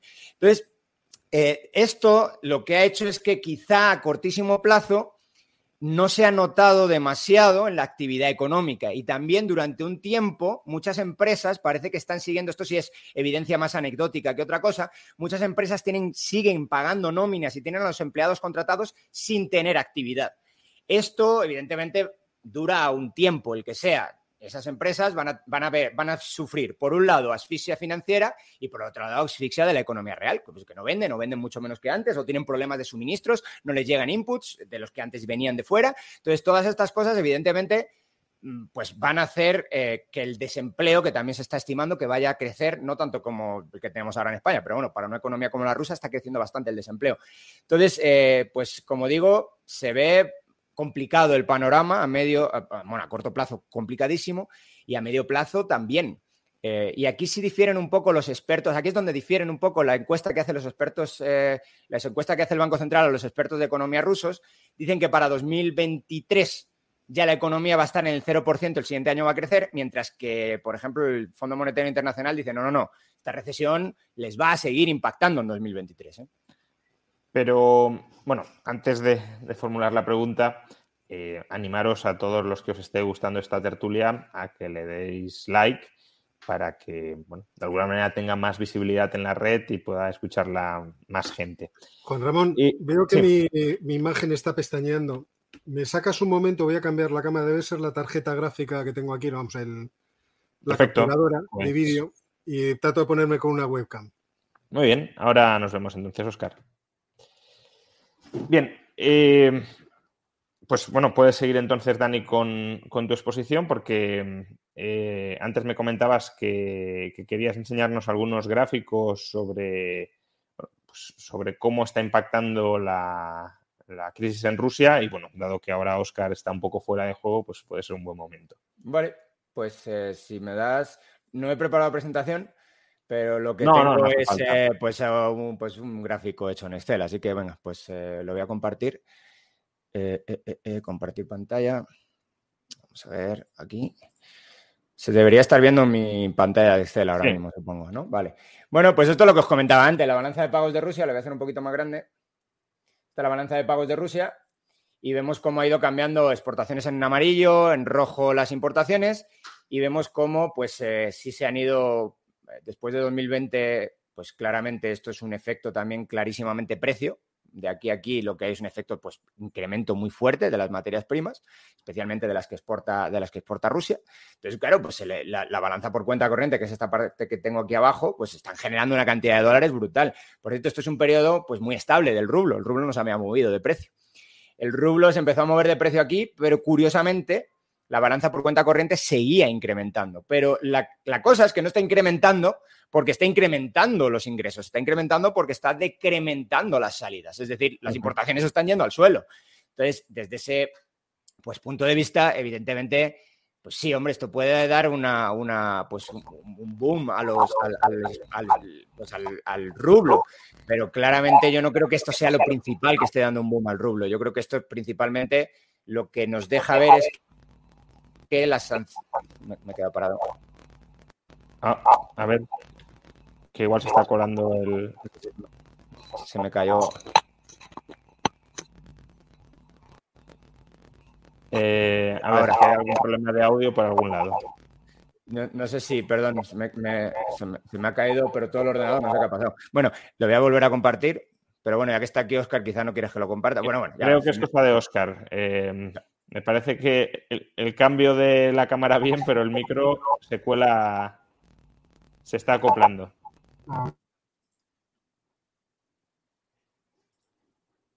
Bueno, eh, sigue Dani, a ver que, que Oscar solucione después de la cámara el micro. Quisiera compartir pantalla. Ahí está. Ya la he vuelto a compartir. Ok, bueno, pues como os decía, balanza de pagos está ahí. Eh, entonces, yo creo que más bien lo que está pasando, mi interpretación del tema también, evidentemente estos son datos, los puedes interpretar de un millón de, de- maneras.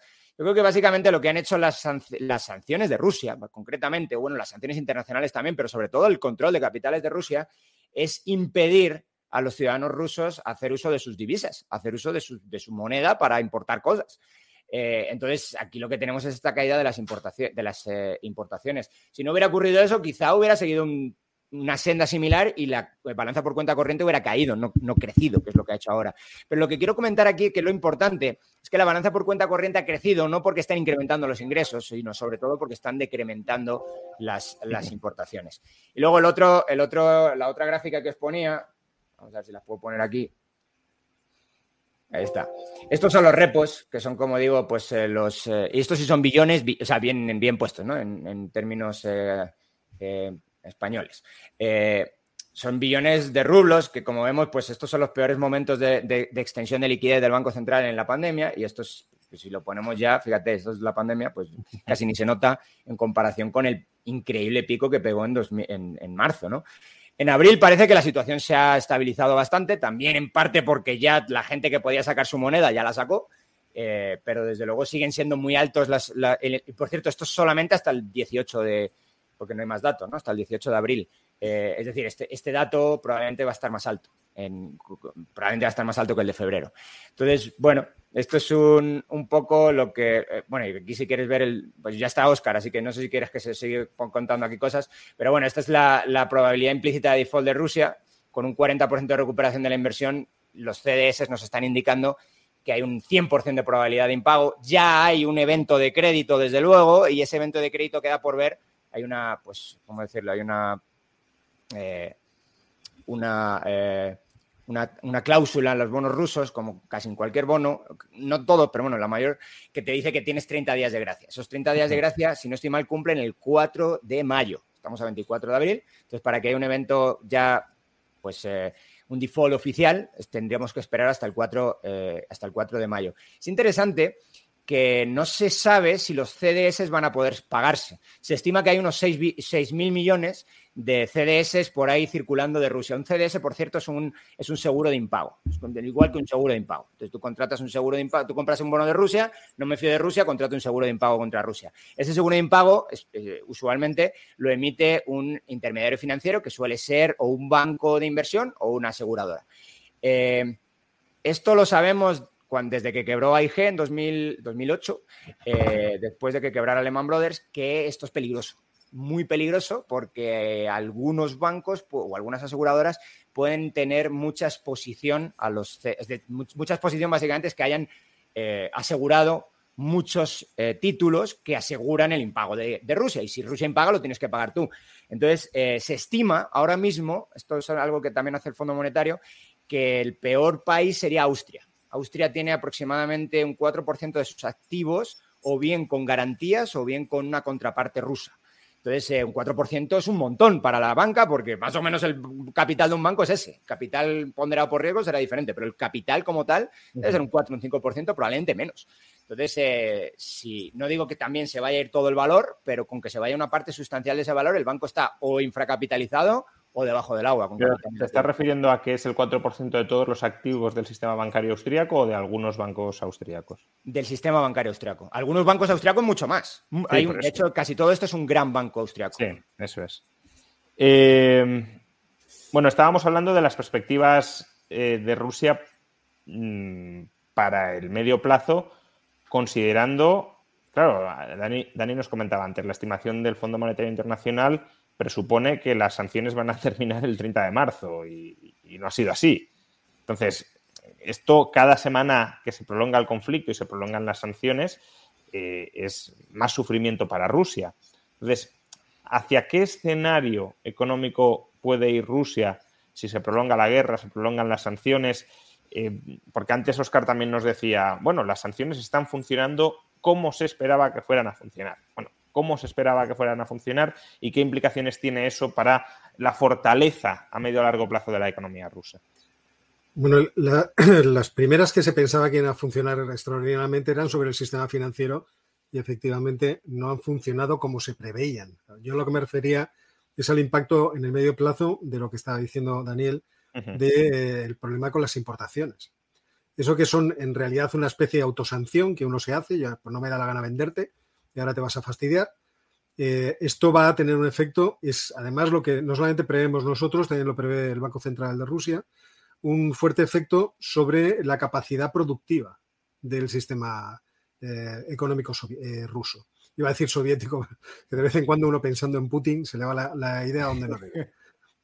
y esto es literalmente así, o sea, cuando se ve cuál es el volumen de importaciones que, que tiene Rusia del resto del mundo, pues porcentaje elevadísimo, prácticamente la mitad, es precisamente todo tipo de componentes de equipo y bienes de capital que son necesarios para que el sistema productivo opere eh, y fabrique. Entonces, es verdad que ahora están funcionando mucho con las existencias que tenían acumuladas las empresas, pero esas existencias irán agotándose y la dificultad de reponerlas para poder hacer que todo funcione, que todo pueda estar otra vez eh, operativo, van a ser lo que va a afectar de manera más importante eh, a Rusia todo el mundo se, giró inmediatamente pensando que sería China la que salvaría. Eh, claro, eso te iba a preguntar, ¿no? Si no puede encontrar otros proveedores. Claro, porque efectivamente este es el asunto. O sea, alguien le venderá. Es verdad que eh, ahora mismo el comercio de Rusia hacia China se ha incrementado, me parece en marzo se incrementó un 12,8% y creo que el acumulado del primer trimestre era un incremento casi del 27% o del 28%. Desde ese punto de vista, parece que Rusia ha encontrado la forma de ir reubicando algo de lo que no puede vender a Occidente, eh, reubicarlo en, Oriente. Pero también es cierto que en correspondencia con la reducción o la contracción de la actividad exportadora de China en este principio de año, principalmente debido a los eh, confinamientos tan eh, brutales a los que ha sometido a su población, y que ya vemos que su población parece que es población normal y corriente, como todo el mundo, y no la traga especialmente bien, pues es verdad que China ha reducido su comercio, sus exportaciones hacia Rusia. Creo que en un 7% en marzo. Así que desde este punto de vista ya veremos si eh, la afirmación que hacía ayer el ministro de Asuntos Exteriores, eh, chino, no sé si era el ministro de Asuntos Exteriores o el primer ministro, Li Keqiang. Creo que era Li Keqiang el que decía que eh, ellos no están de acuerdo, porque son un país soberano, con cumplir con las sanciones que los Estados Unidos les han impuesto, pero eh, no quieren poner en dificultades a sus empresas y por lo tanto dejan la libertad a las empresas para que ellas decidan el eh, cumplir con esas sanciones. Porque sabemos que habría sanciones de segunda ronda contra, contra las empresas chinas. Además, ha habido eh, advertencias muy drásticas. Wendy Sherman, que es la vicesecretaria de Estado de los Estados Unidos, también hacía unas manifestaciones ayer especialmente amenazantes contra, contra China, advirtiéndole de que eh, tengan cuidado porque si van a operar como están haciendo algunos, pues le van a poner el mismo menú que le han puesto a Rusia. Entonces, además, con una expresión que yo creo que en términos diplomáticos parece bastante desafortunada. Desde ese punto de vista, yo es lo que eh, estimo, igual que supongo que lo está haciendo todo el mundo, que el tercer y el cuarto trimestre de la economía rusa, si se mantienen las sanciones, van a ser especialmente difíciles para ellos. Y es ahí donde vamos a ver eh, de forma más agravada el desplome de la economía rusa. Por otra parte, tenemos que tener en cuenta. Pero, Oscar, cuando hablamos de desplome de la economía rusa, ¿a qué nos estamos refiriendo? Es verdad que el desplome. Un, sí. un 8,5 ya suena a desplome. Entonces, ¿de qué estamos hablando? ¿Un 15, un 20, un 30? No, no, no. Vamos a ver. Es cierto que ahora mismo estamos en un proceso en marcha, que no sabemos exactamente eh, dónde va a parar las propias estimaciones de cuál, de cuál va a ser el impacto de las sanciones sobre nosotros no están cerradas. Y vemos cómo cada mes se está, eh, están siendo cada vez más pesimistas. Ahora vamos, si vista, parece, con, con, el lado sí, sí, occidental. Pero... pero... desde ese punto de vista, quiero decir, es un proceso en marcha. Entonces, no sabemos exactamente hasta dónde caerá. O sea, el Banco Mundial dice que un 11,2%. Eh, es cierto que el, el, consenso de los economistas eh, eh, rusos decía un 8%, en línea con el Fondo Monetario Internacional. Eh, hemos visto muchas eh, opiniones distintas o muchos juicios distintos. y en realidad ninguno de ellos, ¿cómo decirlo?, es cerrado o, nos está diciendo qué va a ocurrir. Existen varios componentes que en, la marcha pueden alterar todo esto. Uno de los componentes es el ingenio que tengan los propios comerciantes rusos para tratar de escapar de las sanciones y el interés que otras naciones tengan para darles apoyo. Y aquí pongo un pequeño ejemplo. El Indonesia quiere importar petróleo ruso, pero no quiere que las sanciones le afecten. Entonces lo que quiere es que la India se lo compre. Claro. ¿Por qué? Porque la India ya llega a un acuerdo con Rusia para intercambiar rublos por rupias. Entonces, fíjate qué manera tan creativa de ponerse de perfil. A mí me parece que todas estas cosas, generalmente cuando alguien dice que se va a derrumbar algo de forma drástica, yo creo que no las tiene en cuenta le pasó al ministro de, Finanzas francés, que el día después de, anuncio de que se iban a congelar los activos del Banco Central de Rusia, dijo, esto está hecho, ya la economía rusa se va a desplomar de forma inmediata. Pues parece que es, es desconocer lo que es en realidad la economía. Eh, ahora seguimos por ahí, pero también te quería preguntar, o, Dani, eh, cualquiera de los dos puede responder, eh, aun cuando China le dieran igual las sanciones y por tanto se lanzara a vender a Rusia, ¿qué capacidad tiene para suministrar China algunos de los componentes que puede necesitar la economía rusa? Estoy pensando, por ejemplo, en el caso de los microchips. Los microchips se producen donde se producen. Entonces, hay muchos bienes de capital que son muy específicos que no sé, y por eso os lo pregunto, si se producen en China o no se producen en China y por tanto, aunque China quisiera venderle a Rusia, quizá no pueda venderle lo que necesita la economía rusa. Bueno, hay algunos que es claramente China puede hacerlo, porque China tiene eh, una gran capacidad que hoy en día, por ejemplo, otros países no tienen de, determinada, de la producción de determinados elementos eh, industriales. Pero efectivamente el caso de los microchips es especialmente delicado y también el caso del software es especialmente delicado. O sea, el, desde ese punto de vista, eh, Rusia no tiene muchas alternativas.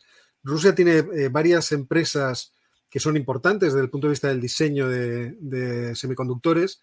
Me parece recordar que una se llama Elbrus y otra Baikal, pero sin embargo son eh, empresas que no están muy desarrolladas en el diseño, es decir, no desarrollan los microchips que puedan ser eh, de última generación o más importantes. Eh, desde el punto de vista, o sea, ni siquiera las máquinas de, fotolitografía que son importantes para poder implantar o, dibujar en las obleas de los semiconductores lo que es en realidad el, las conexiones de los, de los semiconductores, mm, están prácticamente monopolizadas por la empresa ASML holandesa. Eh, la fabricación está en gran medida, no voy a decir monopolizada, pero muy centralizada en la empresa TSMC de, de Taiwán. Lo tienen muy mal desde ese punto de, en lo que es la provisión de elementos que son fundamentales hoy en día para todo tipo de, de actividad industrial. Y además, teniendo en cuenta que además lo, los eh, vehículos occidentales y también japoneses han salido de Rusia, su propio parque móvil va a tener graves dificultades para poder funcionar. Teniendo en cuenta que una parte importante de la maquinaria pesada de extracción de eh, los eh, minerales y de, los hidrocarburos también era importada de países occidentales, todo eso va a poner obstáculos en sus propias cadenas de suministro. Es cierto que Rusia es un elemento muy importante de las cadenas de suministro porque toda su actividad está al principio del proceso productivo. Y eso es cierto, pero todo lo que necesita en las partes intermedias y las partes finales, eh, Rusia no es capaz de proveérselo a sí mismo. Con lo cual, ya veremos cómo evoluciona su economía en el tercer y trimestre, cuarto trimestre que puede evolucionar de forma fatal. Y, y, en el y, en el largo plazo no digamos que se mantienen las sanciones, es decir, que eso es un deterioro progresivo de, sí, de la estructura productiva. Mandarte al pasado. Eh, muy, muy, muy potente. Y, y, ya para cerrar este capítulo de Rusia y luego tratamos cómo nos afecta a nosotros,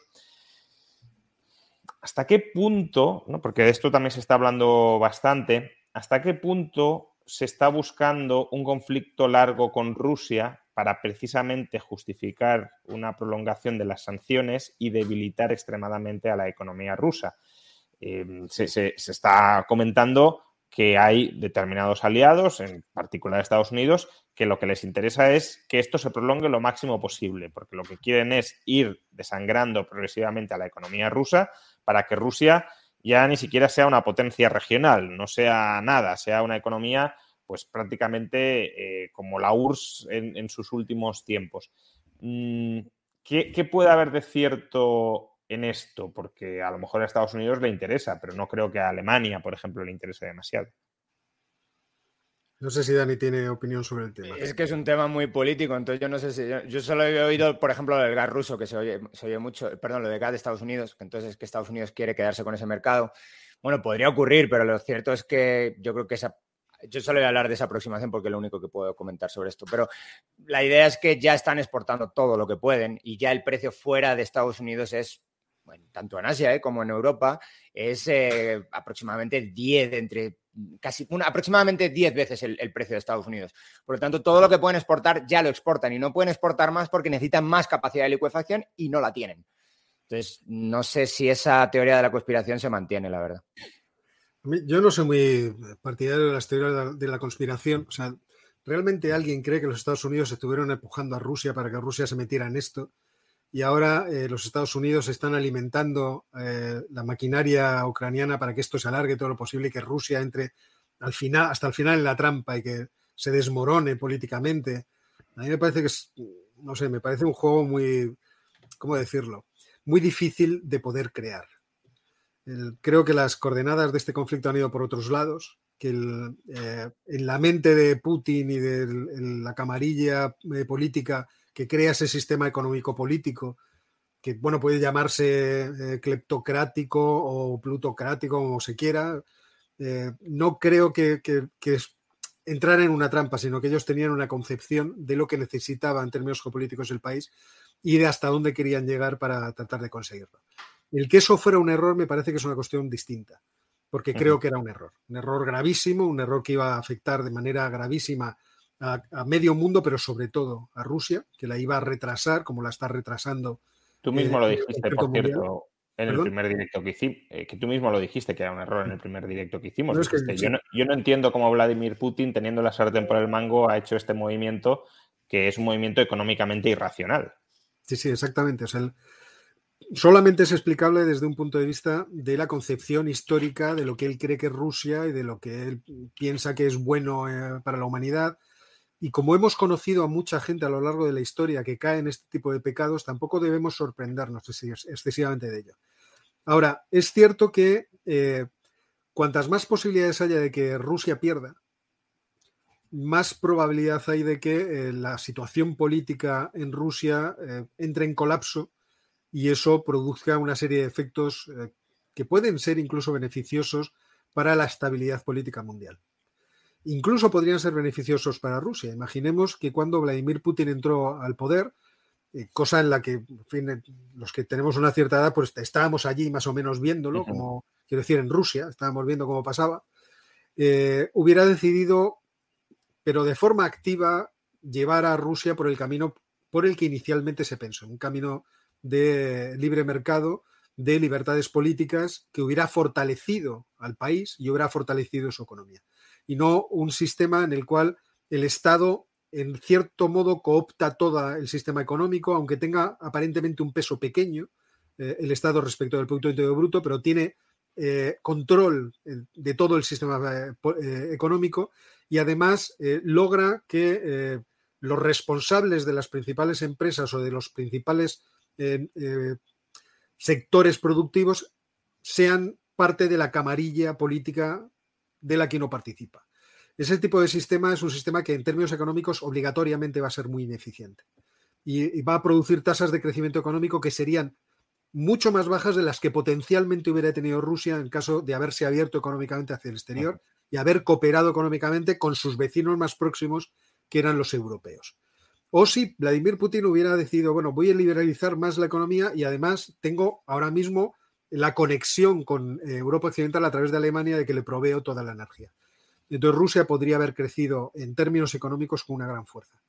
Y esto es algo que el mismo Putin se negó. O sea, esto no es algo que nosotros nos hayamos inventado. Putin se lo negó. A partir, no me acuerdo cuál fue el, cuando vuelve de ser eh, primer ministro a ser otra vez presidente, se encuentra con unas manifestaciones espantosas dentro de, Moscú que duran eh, prácticamente dos años, 2011-2012.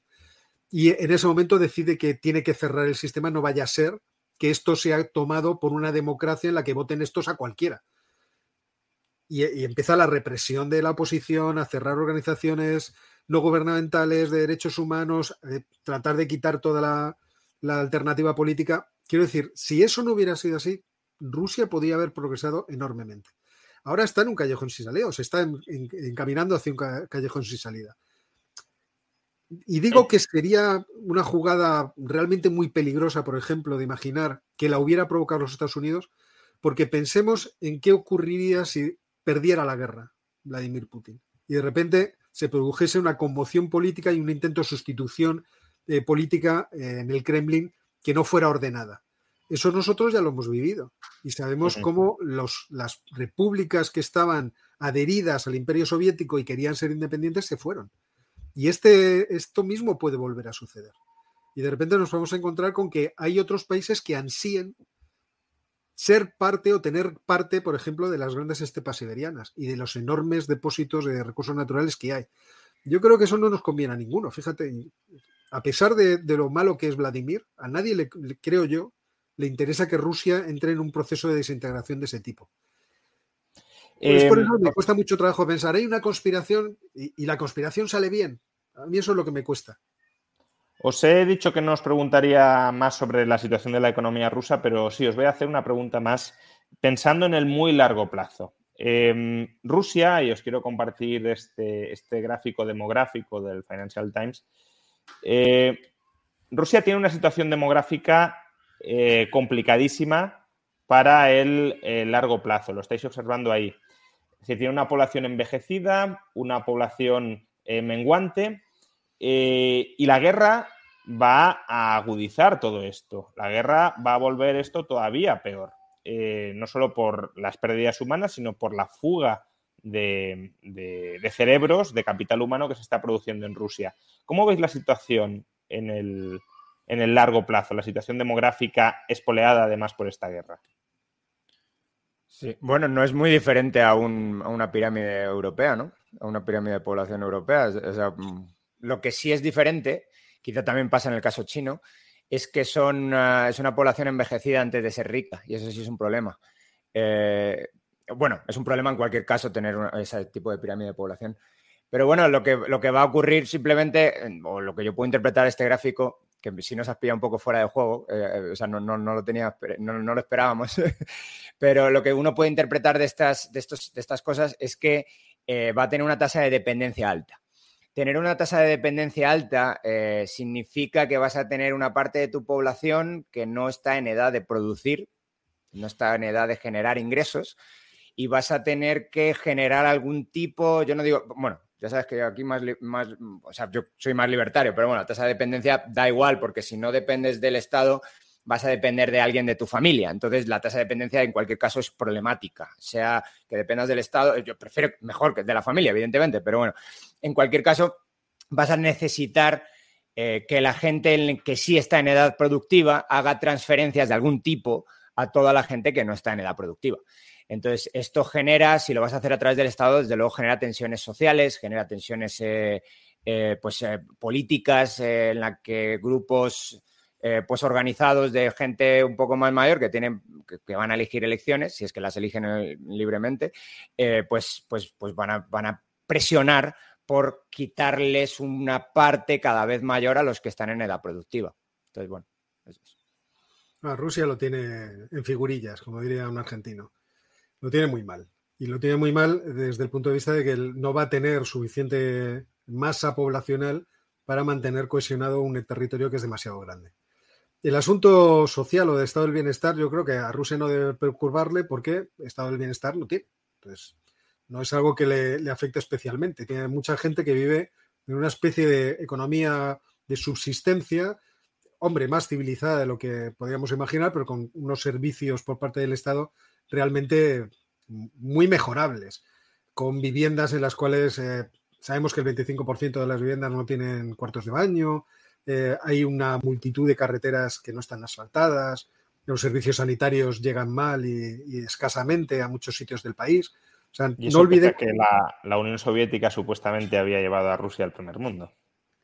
Bueno, fíjate que en 1991 Rusia, el, peso del Estado en Rusia era el 95% del gasto público.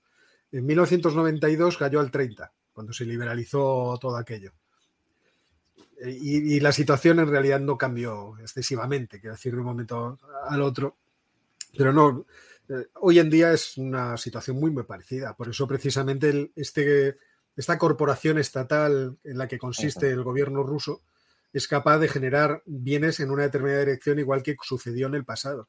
Es cierto que ahora no se preocupa de muchas otras cosas y que eh, genera obviamente el sector privado, pero lo que crea eh, la actividad económica principal de la economía, eso lo tiene bien cogido, eh, lo, tiene bien pillado el gobierno ruso. Desde ese punto de vista, la, evolución demográfica de muchas partes del mundo deja bien parado exclusivamente a los Estados Unidos, porque China también está en un proceso similar. Cuando la gente dice China es el futuro, China es la potencia del futuro, yo me lo iría mirando, porque los Estados Unidos le dan por muerto demasiado pronto. ¿eh? No me parece a mí que, sea muy realista dar por muerto a los Estados Unidos. Eso sí, los europeos no estamos mucho mejor, estamos parecidos.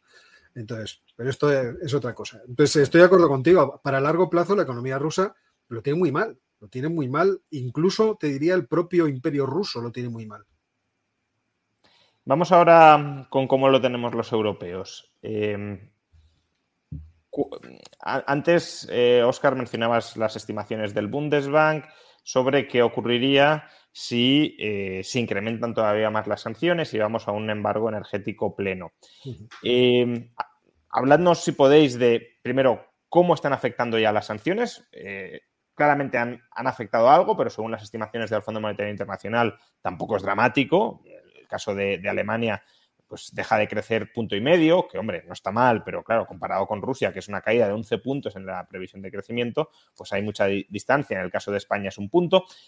Entonces, están afectando, ¿cómo están afectando? Van a ir a más si se prolonga la guerra, de la misma manera que también van a dañar más a Rusia, también nos van a dañar más a nosotros, o estamos siendo capaces de buscar alternativas para eh, escaparnos de, la dependencia que teníamos de Rusia.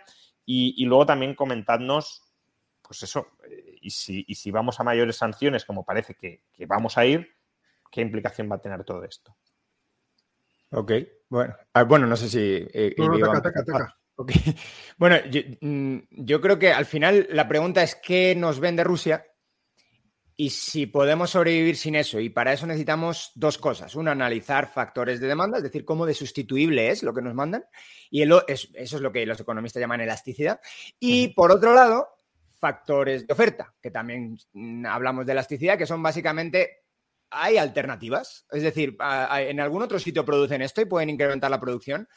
Y la producción puede incrementar en cualquier otro lugar. Eh, de algunas cosas muy concretas, como puede ser, por ejemplo, níquel, es mucho más complicado, pero de otras cosas, por ejemplo, trigo, pues eh, lo hará a un precio superior, con menor eficiencia económica, un poco lo que estaba comentando antes Oscar, pero que puede existir, puede existir. Ahora bien, la pregunta es en qué tiempo. Eh, en el cortísimo plazo, el trigo ya vas tarde, porque lo tenías que haber plantado antes. Entonces ahí, desde luego, en un año vamos a tener o es posible que haya problemas en el suministro de alimentos. Y de hecho los precios ya lo están reflejando, precios del maíz, del trigo. El trigo tocó un tope, volvió a bajar, pero sigue muy, muy, muy alto. El maíz está más alto que nunca. Entonces, eh, esas cosas, desde luego, lo que tienen son muy intranquilos a los mercados y con toda razón del mundo.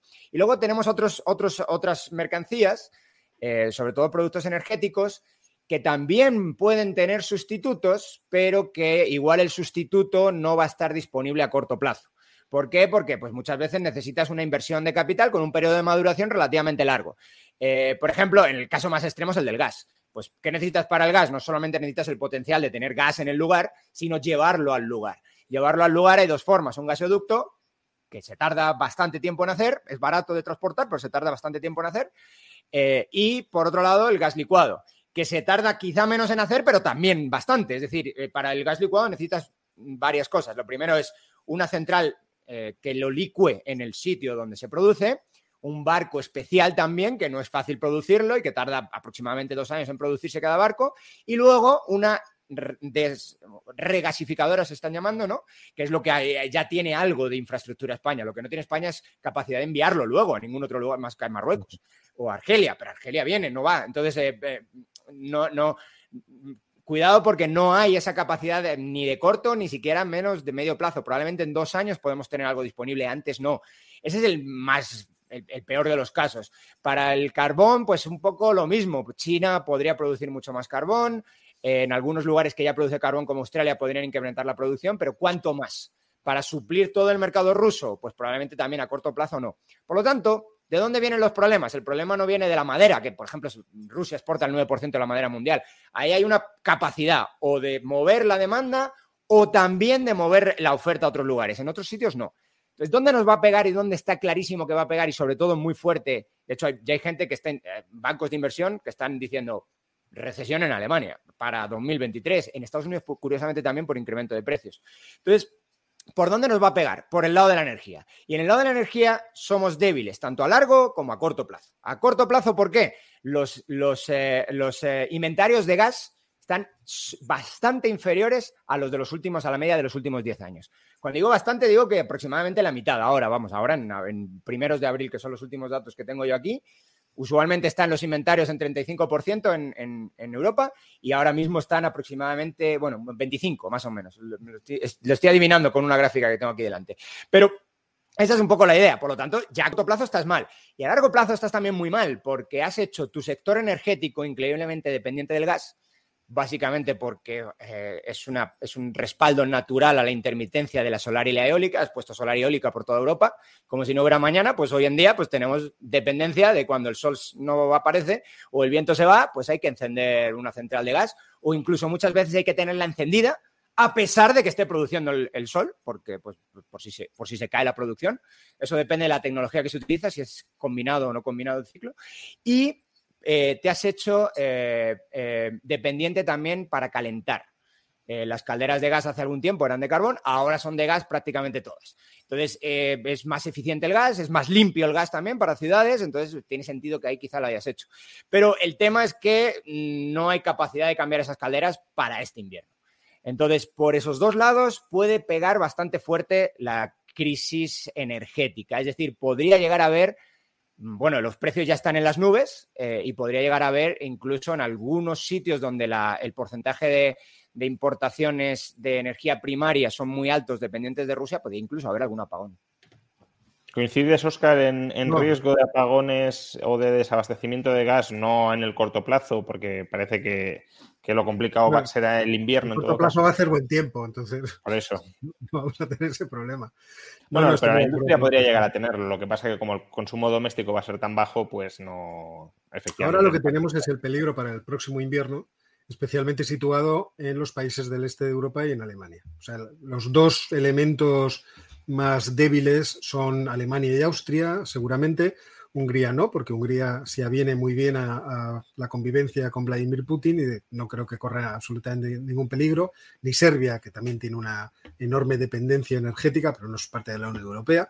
Y los problemas son principalmente Austria y Alemania. ¿Por qué no digo Italia? Porque eh, Draghi se está moviendo a la velocidad de vértigo, ya ha conseguido 9.000 millones de metros cúbicos de gas extras por parte de, Argelia, lo cual me parece que es como un 25% de lo que les eh, proporciona eh, Rusia, y están buscando otras alternativas, además de tener unos eh, importantes depósitos subterráneos de gas, que también, si los logran llegar, llenar antes de que llegue el próximo invierno, les darían lo suficiente como para poder pasar el próximo invierno saludablemente. El problema, obviamente, está en, en Alemania. Alemania no tiene unos depósitos suficientes, eh, me parece que él consume como 90.000 millones de metros cúbicos de gas, quería llegar hasta 120.000 y la mitad de eso, o el 55%, porque aquí los datos es verdad que bailan según donde los mires, pueden ir desde el 40% hasta el 55%, lo que abastece Rusia a, Alemania.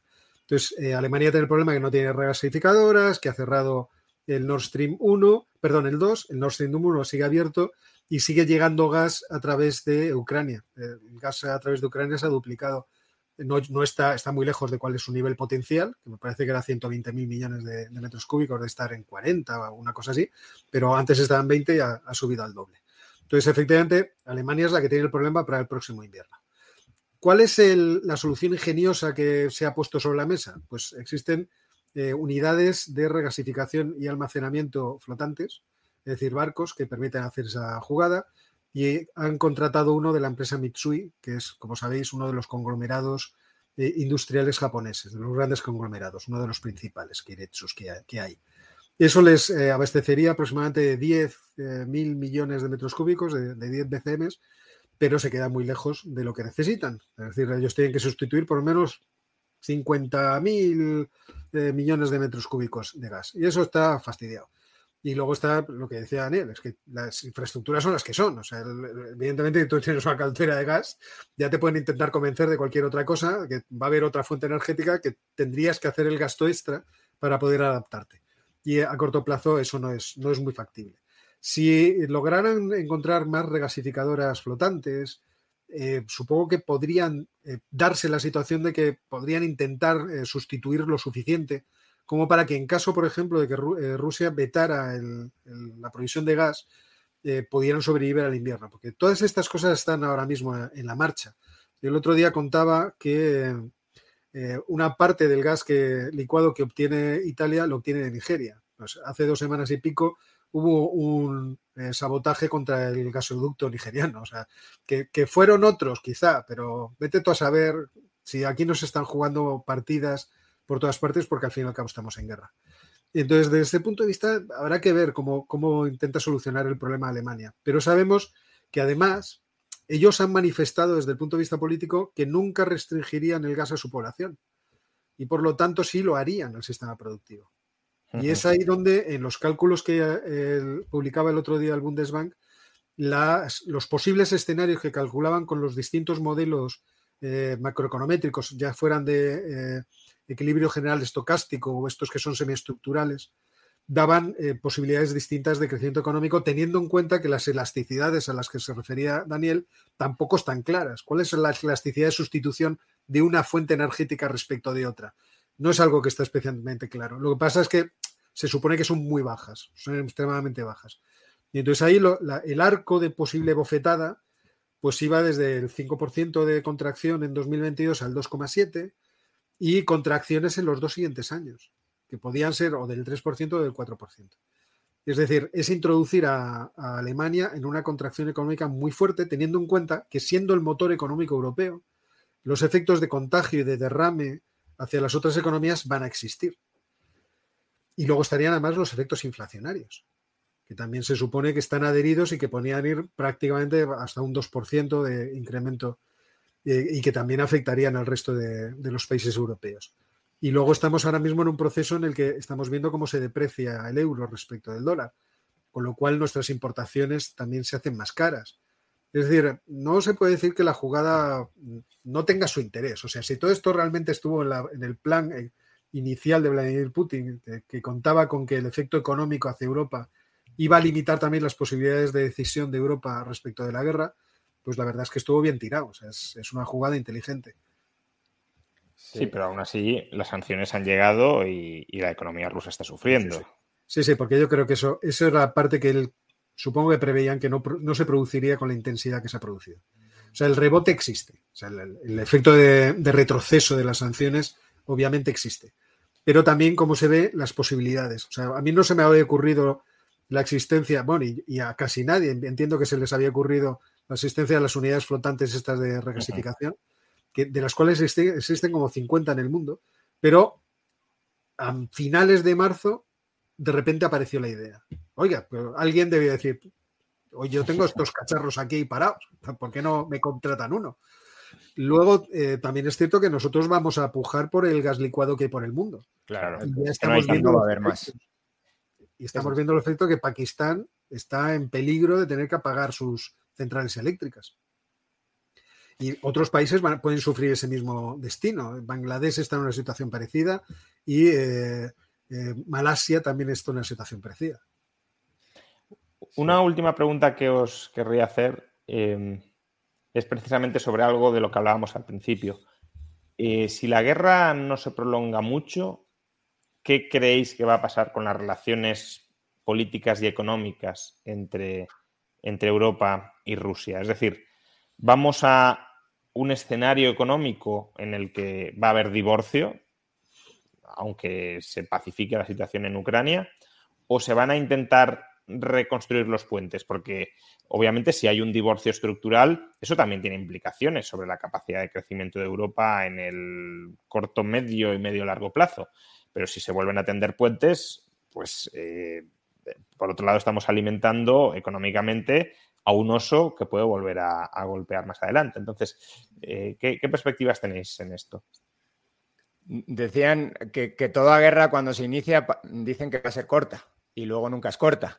Eh, entonces, eh, no sé si, si, el escenario es, ojalá sí sea corta, pero bueno, el, tema es que en, algunas de las cosas que estábamos diciendo, bueno, pues Europa tendrá que volver a una política energética un poco más centrada en la realidad. Es decir, Europa tendrá que volver a recuperar nucleares, Europa tendrá que volver a, recuperar quizá carbón, eh, que es algo complicado por todos los, de los, to, todos los compromisos que se tienen, ¿no? Pero desde luego ya está tomando pasos en esa dirección, en el sentido de que te dicen ahora que la energía nuclear es verde. Sabe Dios lo que significa verde. El gas es verde también, sabe Dios lo que significa verde. Entonces, eh, pues desde ese punto de vista, eh, si la guerra o al menos la, la división geoestratégica nueva es que Rusia no va a ser un, un, una, no va a seguir siendo una, ¿cómo decirlo? Una, pues un amigo, un, un, un, aliado. Un socio comercial recurrente. Un socio sí. comercial, eso es, pues vamos a tener que buscar esas, esas inversiones para suplir todo lo que nos mandan. La, la, otra opción es que nosotros produzcamos el gas, que sabemos que hay. Sabemos que hay potencial de gas bastante importante con, con esquisto, con, bueno, con, fracking. Eh, lo que pasa es que la mayor parte de países que tienen algo de potencial lo han prohibido. En España no tuvo que prohibirse porque casi no hay potencial, pero en Francia se prohibió. El único país que lo intentó producir fue Polonia. Y Polonia eh, tenía potencial, pero parece que ninguna de las, ninguna de las inversiones eh, salió bien.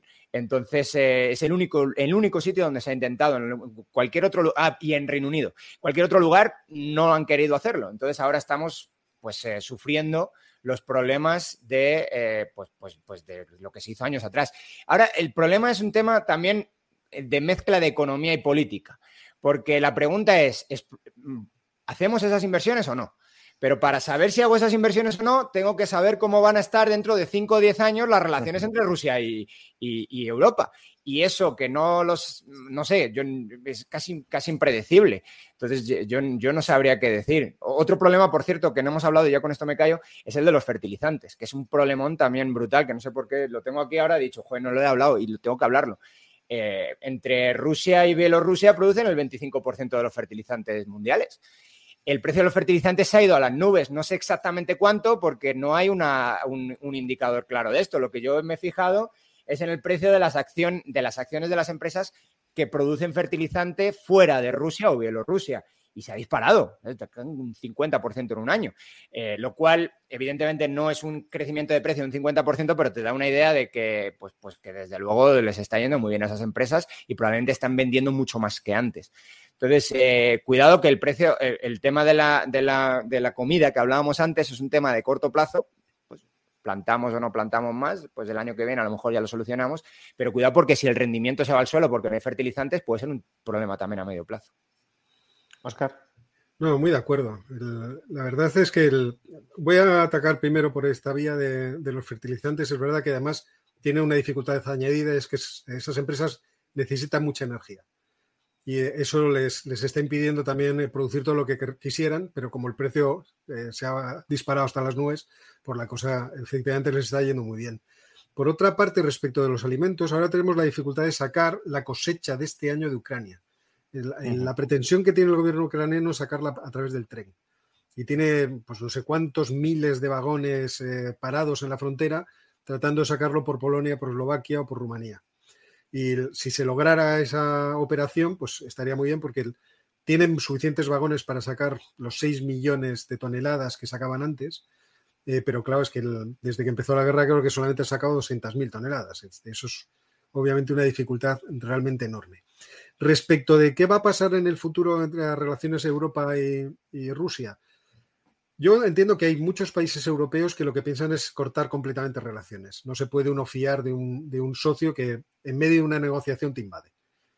Entonces, por muchas excusas que se quieran poner acerca de cómo iba la negociación y del acuerdo de Minsk y todas esas cosas, yo sigo pensando que lo que planteó, vamos, un movimiento que hizo Rusia fue un movimiento que muchos países europeos pueden entender como una traición, pero lo malo es que el país que debería entenderlo en mayor medida es Alemania y Alemania está demasiado unida en términos de dependencia de recursos naturales y energéticos con eh, Rusia. Aparte de que su estrategia de largo plazo permanente con Rusia ha sido la de traer eh, a ese país hacia Occidente. Tener una política de que tenemos que comerciar, tenemos que tener una mutua dependencia, tenéis que venir hacia nosotros. Eh, lo malo es que se pusieron tanto en manos de Rusia que ahora mismo están en la situación en la que están, en donde no tienen posibilidad de hacer política o de tomar decisiones. Entonces, si el, conflicto hubiera sido muy, muy breve, estoy convencido de que aquí paz y después gloria y, bueno, hubieran sido otra vez amiguitos como desde el primer momento. Lo malo es que el, conflicto se está alargando y que el conflicto se va a alargar mucho y que va a ser muy penoso y que hay mucha gente que va a morir, mucha gente que está sufriendo. Desde ese punto de vista, no creo que los alemanes vayan a poder eh, sortear a su propia opinión pública por mucho que los líderes pensaran, bueno, en un momento podemos hacer la vista gorda y volver a unirnos a Rusia, estando Vladimir Putin en el poder.